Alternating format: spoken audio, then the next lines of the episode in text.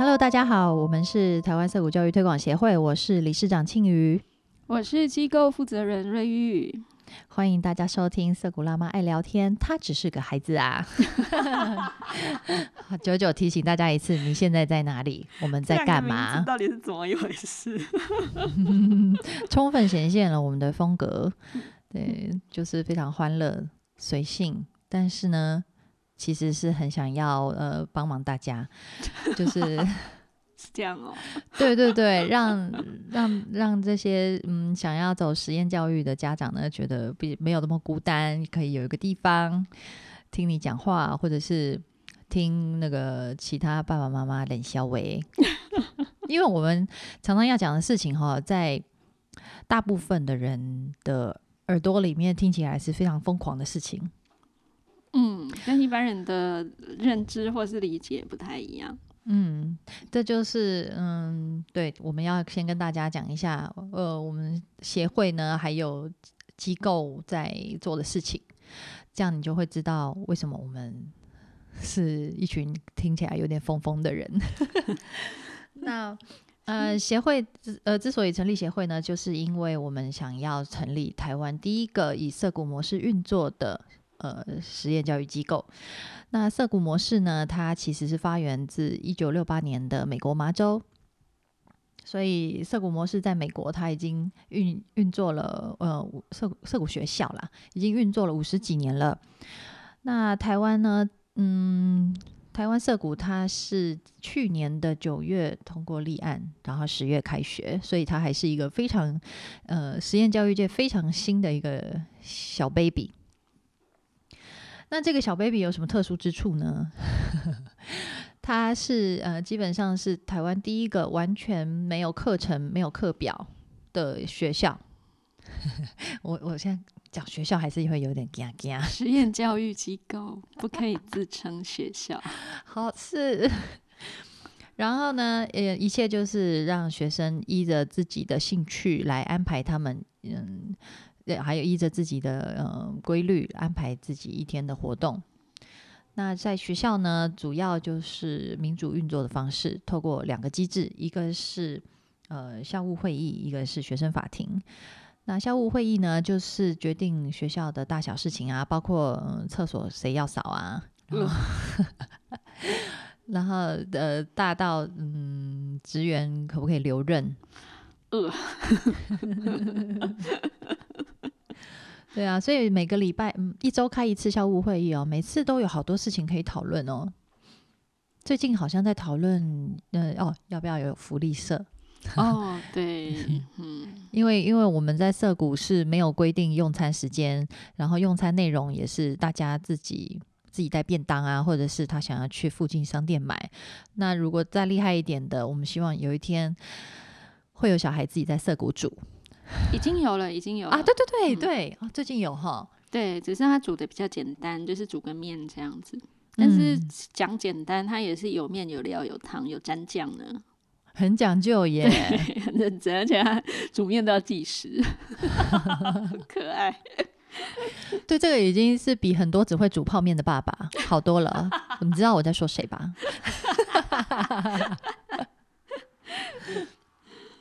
好，那呃，这个校务会议呢，因为常常会有事情要决定嘛，所以每个人都要投票哦，一人一票，不管是职员还是小孩，他们每一票都是平等的。那因为小孩一定人数比职员多，所以基本上呢，呃，小孩是他们由由小孩来管这个学校的实验教育机构。对，实验教育机构好，常常都会不小心咬舌，没关系。其实讲学校，大家比较理容易理解啦。可是，一规定我们是不能自称学校。OK，Fine。好，那小孩自己管学校哦，这个听起来就很疯了吧？吓死人！相当的民粹。好，再来，还有一个很疯的，就是学生法庭，在这个学校不，在这个。在涩谷里面呢？你怎么了？在涩谷里面呢？如果有人破坏了呃校务会议大家制定的这个社群守则，或者是说有人吵架有冲突，呃，抱歉哈，这边没有告老师这件事情。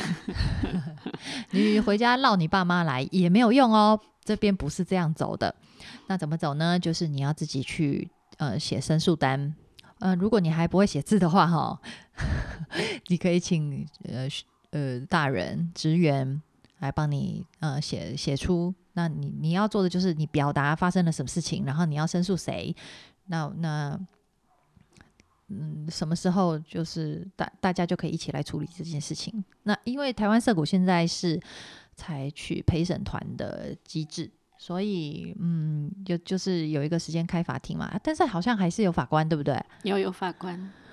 那那法官做的事情，法官可以问询问当事人啊，然后问被告啊，问证人啊，然后做出最初步的理清案情之后，法官其实也可以做判决，只是这个判决要当事人。呃，两造都可以接受，然后也要陪审团都同意。哦，所以就是在于这个判决的部分有没有呃加入陪审团的意见？对，OK，好，听起来嗯，法官是蛮征求陪审，蛮常征求陪审团的意见的。嗯，对，听说呃最近现任法官觉得这个审理非常烧脑啊，所以大人都会觉得很烧脑。是是是，这个是不容易的事情。对，好，这个就是涩谷另外一件很疯的事情，简简单为大家介绍到这边啦。但是实际上呢，涩谷是一个多么有趣的地方，还是要嗯大家亲自来看看啦。那我们现在每个月的第一个周六都是招生说明会。那不不见得你有小孩要送来就读才来啦。如果你对涩谷有兴趣，像我们上次 招生说明会就有好多那个对实验教育工作有兴趣的人，然后来来听那个瑞玉讲整个涩谷理念，然后如何运作。嗯，除了家长之外，教育工作者对涩谷也都非常有兴趣。嗯，很多人是非常兴奋的，觉得哦，台湾终于有涩谷了这样子。对啊。然后也也有人说，哇塞，真是太有种啦！怎么敢在台湾做这个事情？大家要这么说啦，都觉得我们应该很快就会倒闭。我其实也会有有这个担心，所以才会很认真在这边录 p 开始。那我们上一集在那个最后好像还是就是有有承诺，也不是承诺啊，就是有讲到说我们还是要好好来聊一下。自律跟他律这件事情，对，因为哈很多家长他们在他不认识涩谷啊，然后来听说很很不错啊，很酷啊，然后就过来了解一下，就发现哇塞，简直是无法无天的地方哎。那如果你全部放给小孩他们自己管理啊，然后自己处理冲突的话呢，会不会他们就嗯嗯没有在学习呀，然后？整个整个不学无术还溜溜啊！嗯，我觉得大家刚一开始听到说涉谷怎样怎样，都会觉得其实学习是另外一件事。就是大家可以想象说，哦，小孩会自主学习，光是学习这件事，好像也可以有点美好的想象。哦，如果我们讲说，呃，就是你如果对自主学习已经有一些。期待或者准备的话，但是在讲到这整个社群的民主运作模式的时候，大家其实会蛮害怕的。也，也不可能，也不一定说是害怕啦，而是觉得小孩不太可能做得到这些事。那像我们很常被问到说法庭怎么进行，然后小孩会议上应该还是大人吧？那当然，我我们不否认说大人这个角色在社谷。是他也是成员之一嘛？那我们知道一个社群里面，呃，成员是互相看着对方，然后，嗯，去去跟随或者是学习彼此的身上的一些东西，然后让然后互相配合，让这个社群不停的运作和往前进。那当然，大人也是这个社群里的一份子，所以大人跟小孩都同样拥有这种互相观摩的机会。嗯，所以你说是大人在主导吗？事实上，小孩就像刚刚庆宇讲的，小孩的人数比大人多，所以某种程度上，你很难说是大人在主导，但是大人在示范给小孩看，说我们是怎么待人处事的，我们是怎么解决纠纷的。这个时候，大人也是一个很好的典范，可以让小孩观摩。嗯，对。那呃，我们我们一般在就是接触社谷的时候呢，从社谷的理念开始，那自主。给把把自主权就是还给小孩，是一个很很重要的事情。那呃，其实这个也跟我们今天要讨论的自律和他律有很大的关系。一般我们呃，我们很常遇到家长会担心的，就是说，呃，如果我都放着让小孩一直打电动的话，他不知道节制，然后一直打一直打一直打，怎么办呢？我我要怎么样让他变得自律呢？嗯，对，我觉得这里面隐含着一个意思是，哦，我们对自由的恐惧，我们会怀疑说，你给小孩这么多的自由，他怎么可能真的可以长出自律来？当你不规范他，那他的自律哪里来？好，那可是其实，呃，涩谷的核心理念，民主运作跟自主学习里面，哈，其实可以有几个核心。民主、自由、法治、负责。那法治跟负责，它和自由、平等、民主，它是一个平衡的状态。如果你只有自由而没有法治或负责，那这个自由就是放任的。那如果只有民主而没有平等，那这个民主它就变成一种民粹。所以这些都是互相制衡的。那你要问说，那自律在哪里呢？其实以色谷的角度来看，自律的确是从自由里面长出来的。但是在这边，我们可能要先理清一下自律是什么意思。嗯，诶，我因为我们这边看到就是呃，那个那个皮亚杰是教育学者、心理学家嘛，那他。他在他的理论里面提到的，呃，两个字哈，跟大家分享一下，一个是 autonomy，一个是 heteronomy。那 autonomy 就是嗯，很多很多中文它的翻译其实是呃自律，然后然后把 heteron heteronomy 翻成他律，可是其实呢，嗯，这两个字它本来的意思是自治跟就是。非自治、自主跟非自主，对，那不知道为什么讲到讲到教育哈，就好像变成有呃约束跟规范的意思了。你是说他从英文翻成中文的时候？对，我觉得这个从自主、自治变成自律、他律这样子。对对对，嗯，这是故意的吧？就是这个在定义上面是，我觉得是有些不太一样的。嗯，如果我们单就字面去看，或者是单看我们现在在讨论的这个，可能我们用中文去 Google 的，就会，他就会后来可能会发现说，跟皮亚杰的原意可能有点落差哈。嗯嗯嗯，如果是讲到教育的部分，你会你你会以为说，呃，因为因为其实如果是。像皮亚杰这样子说的话，那他他是说，嗯，小孩在某一个阶段，他就是还没办法自主，嗯嗯，那这个应该是就是很，我我是在想了，应该是指那种他还没有什么行为能力，然后他很无能无助的时候，嗯，那他需要很多事情都要靠大人嘛，所以他就会很。容易就是全盘接收大人给他的指导，因为那个可能是攸关生死的事情嘛。对，然后觉得大人的意见应该是正确的，这样。嗯，那等到他过了这个阶段，他长出来一些自己的能力的时候，他发现，哎，这个我可以自己办得到，哎。嗯。然后，或者是他开始要做一些更冒险、大胆的探索的时候，他就会开始要求自主权。要求自主权，嗯，一，嗯，就是就是你你养小孩的时候，你都会发现小孩在某段时期，他都会比较不想听话。no no no no no no，两岁不要不要的叛逆期嘛。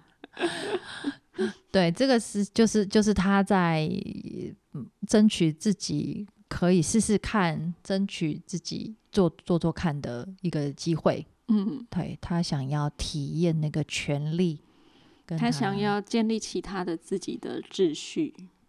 听说嗯两岁是这个状况，就是他的自我秩序正在建立，所以大人给他的秩序对他来说是一个有冲突的，所以他就他也很容易发脾气。对，所以他就很容易一直跟你说不要不要。其实他那个时候就是从不自主开始要进展到自主，因为这时候他已经很多嗯、呃行为能力他都有了，他就想要自己来了。可是这个时候，如果你去看。你你如果套到这个 我们刚刚讲的这个谬误、这个偏误上面，他就会变成这个小孩从他律要进展到自律的阶段。可是其实他的他律也不完全是他律，他的自律其实这个时候也不算是什么自律，他就是一个要要开始自主的时候，而不是就是我们对字面上的意义会有一点误差啦。嗯，一般来说啊，我们会觉得要去控制或者是去管管束的行为，就是简单来说，就是我们觉得不好的、嗯有问题的，嗯，所以要去把它消除，或者是要做一定的控制。对，可是呢，这个这个东西你要求久了以后呢，那嗯，就变成是说小孩都是照着你大照照着大人的标准在行走坐卧，他其实没有长出自己的，他其实没有长出自己的一套行为标准。嗯，所以你以为他，诶因为我常常真的是常常听到有有人说那个自律这件事情哈，要从他律长出来。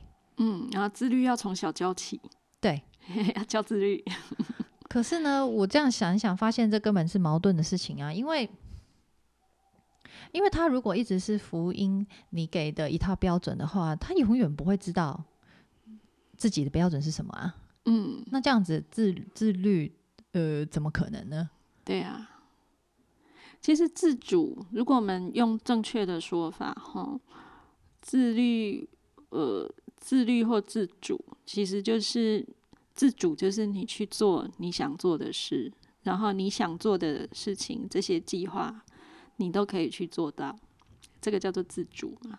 嗯可是自律，那个律常常是大人要求小孩做的，嗯，所以才会变成好像是我要自我规范自己哦的那个感觉。对，然后这个律呢，明明就还是大人的律嘛，对，但是他希望小孩自己，呃，不用不用大人要求，自己就可以 follow 大人的律。对，就是我的灌输 是否有成功？对，已经那个可以，小孩可以很机械化的，你是否变成皮亚杰的那个？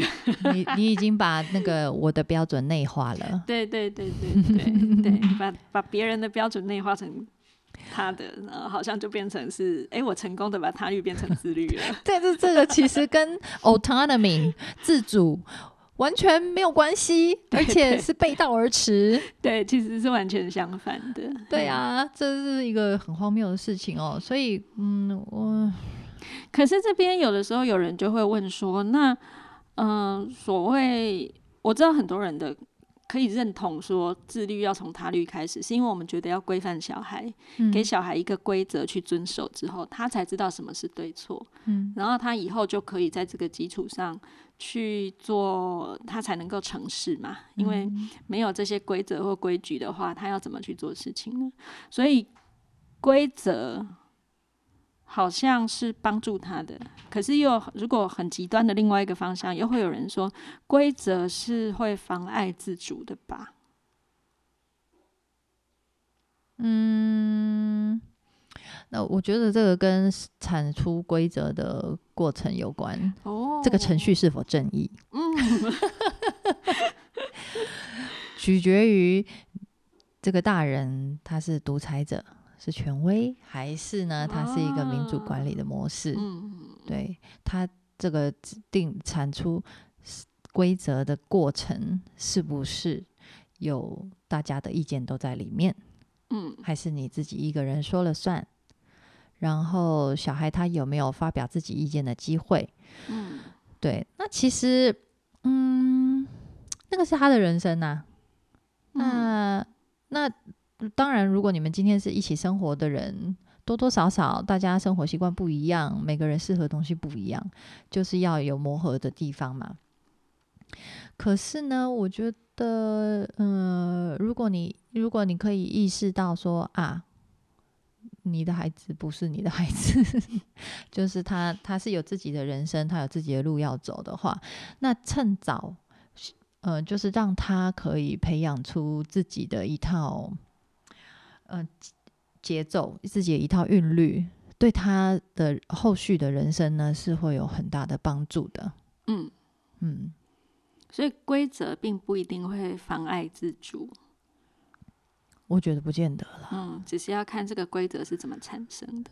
嗯，如果这个规则里是大家所协同商量出来的，对大，家都愿意配合的，，对对，那也许它并不会妨碍自主，反而可以帮助你们可以嗯顺畅的生活在一起。嗯。但是有的时候，这个规则它如果是呃有一些条件交换来的，它可能就就是说，它并不是一种自发产生的那个事情，不是小孩真的想要的，哦，嘿，而是说你跟他谈透过条件对，透过嗯。奖惩，或者是你告诉他说，你如果不怎么样就不可以，就不可以怎么样的话，那他就好像会，他知道你的，你的你要跟他，这该怎么说啊？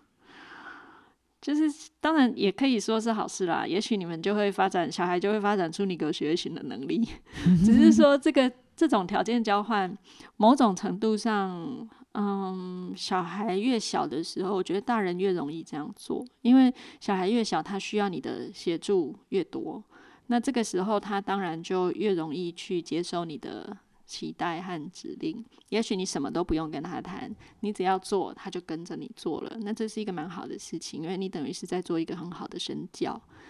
可是，如果小孩已经有自己的自主意识了，哈，他已经在发展自己的，你叫他往东，他就往西，对他，可是这个时候你去告诉他说：“哎、我们来那个的，就是你如果跟我不一样的话，你可能就会怎样怎样，就是那个发生他不能接受而且很可怕的事情，他当然就会，嗯、那我就 follow 你啊，哦，不一定啦，有些人他就是我还是要聊 Loki 啊，那就嗯 OK、我觉得，我觉得大人这个时候就是就是 OK 啊，嗯，就让他去，让他去承受行为的后果，也蛮好的啊。啊，但是那个行为后果就是要大家可以承受的啦。嗯嗯嗯，可是其实我觉得很多大人会把恐惧摆在真实的前面，哦，他会去渲染，对，嗯然后那个一万次才出现一次的那个恐惧，他会紧紧抓住不放。嗯嗯，但是当然小孩很小的时候，有很多事情你会觉得他可能有生命危险，当然是不一样啦。